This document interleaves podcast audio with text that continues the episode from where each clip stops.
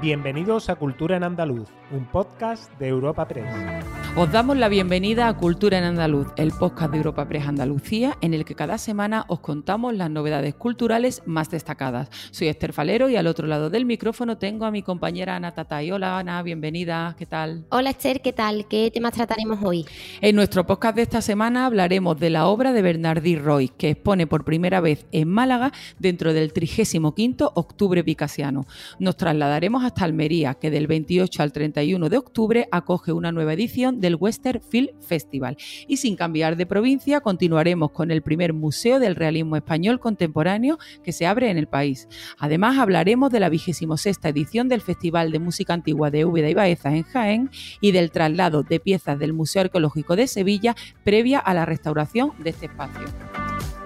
El Museo Casa Natal Picasso presenta por primera vez en Málaga la obra del artista mallorquín Bernardí Roy y lo hace con El último rostro y la fonía del Minotauro.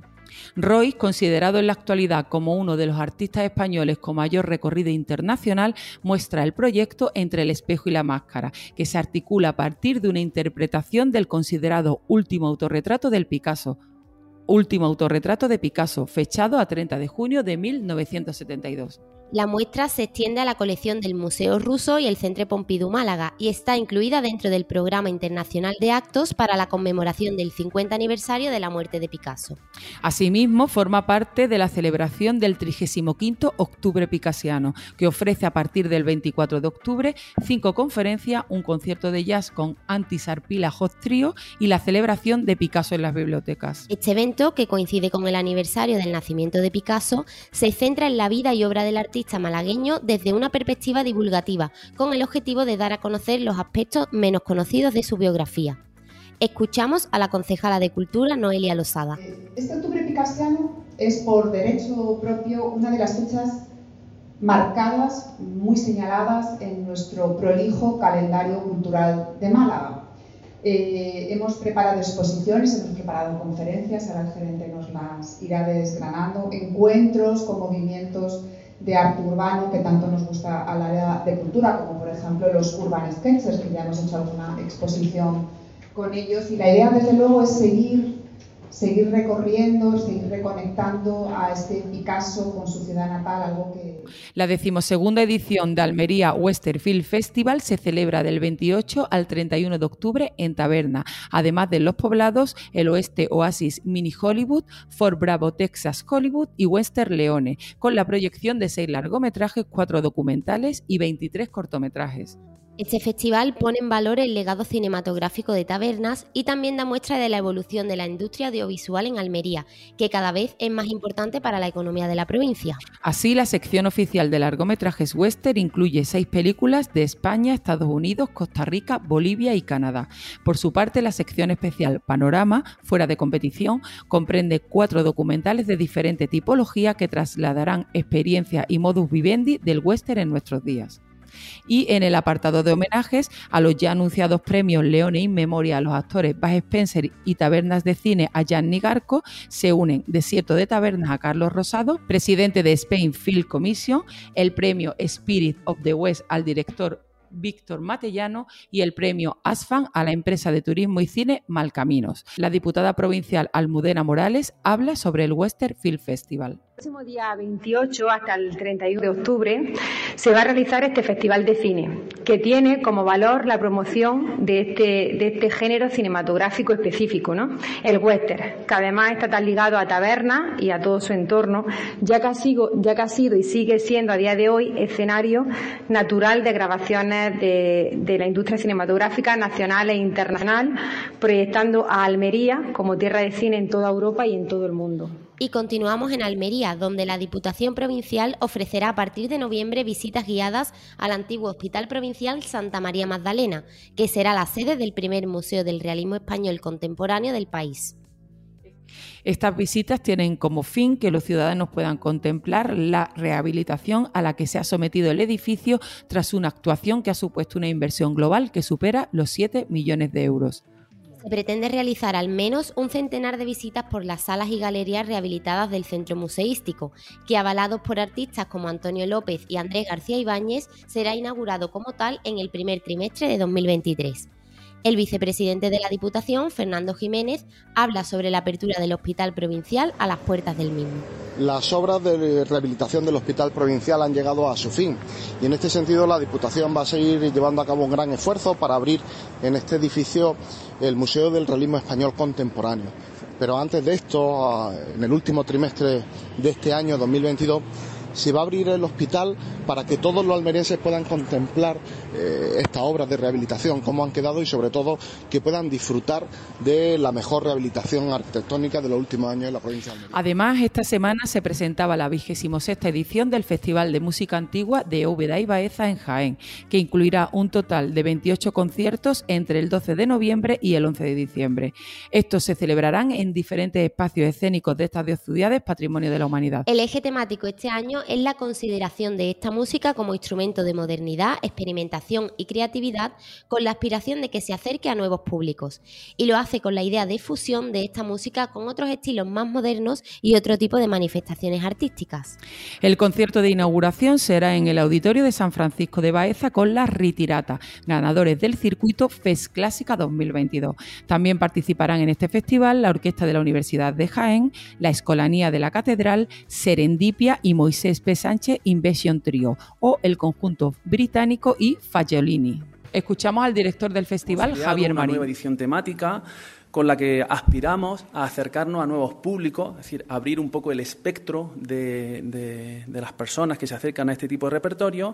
Y para ello hemos elegido un tema seductor que yo pienso que puede despertar cuanto menos curiosidad, y es la idea de los cruces o de la fusión de la música antigua con otros estilos y con otros géneros musicales. Eh, para ello hemos usado de manera deliberada un extranjerismo, la palabra crossover, que significa justamente cruce. Y terminamos en Sevilla, donde esta misma semana comenzaba la recta final del traslado de piezas del Museo Arqueológico al Centro Logístico del Patrimonio Cultural de Andalucía, radicado en San José de la Rinconada.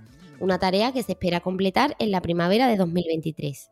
Este centro está totalmente adaptado para albergar los fondos del museo mientras se desarrollan los trabajos de rehabilitación de la sede histórica del arqueológico, un edificio diseñado por el arquitecto Aníbal González para la exposición iberoamericana de 1929. De forma paralela, en noviembre arrancará la reforma de la Sala Santa Inés para acoger temporalmente la exposición Abierto por Obras, con una selección de piezas del arqueológico.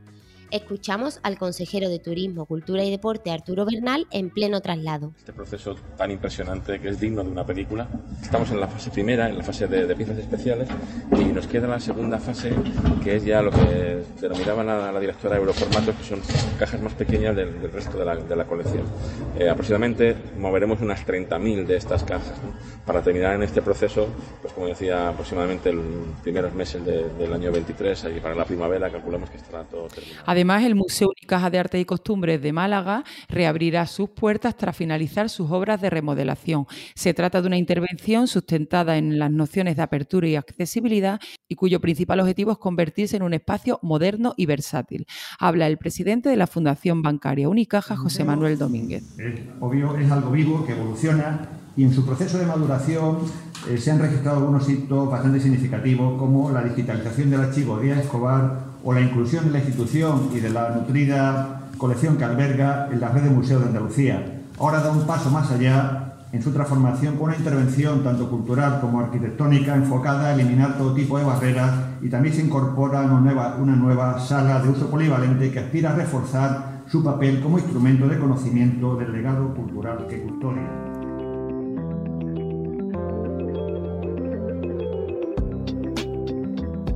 Agenda semanal de Cultura en Andaluz. Y ahora os ofreceremos algunos planes para los próximos días. Pues la agenda de esta semana comienza con un acto que se celebra este mismo jueves en la sede de la Cámara de Comercio de Sevilla, que a partir de las 7 de la tarde acoge la presentación del libro Comida vamos a llevarnos bien, de Virginia Troconis y Pablo Ojeda.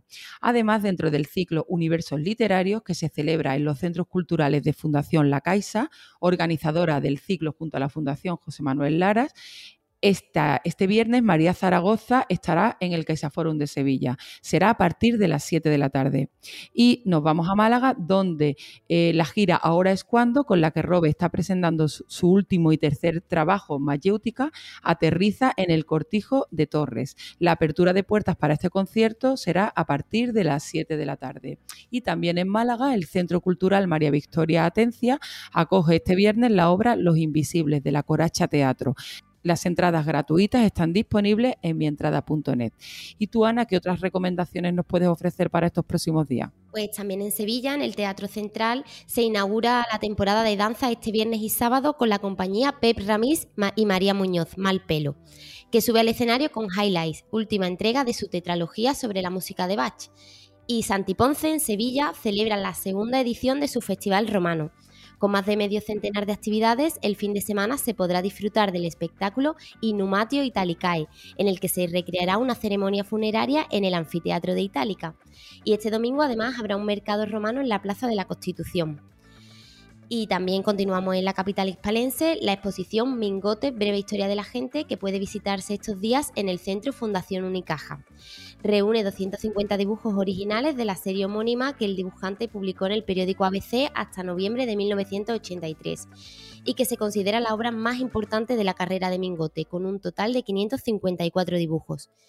Y por último, la Orquesta de la Universidad de Jaén ofrece este viernes, a partir de las ocho y media de la tarde, el concierto aniversario de la consagración de la Catedral de Jaén. Bajo la dirección de Daniel García, interpretará un programa integrado exclusivamente por oberturas de oratorios compuestos en diferentes estilos. Disfrutad, os esperamos el próximo jueves en una nueva entrega de Cultura en Andaluz y nunca lo olvidéis, la cultura nos hace más libres. Despedimos esta entrega de Cultura en Andaluz invitando a todos nuestros oyentes a descubrir el resto de episodios de este podcast, así como todo el catálogo de programas de nuestra red a través de europapress.es barra podcast. Recuerda que además todos ellos están disponibles en las principales plataformas de podcasting.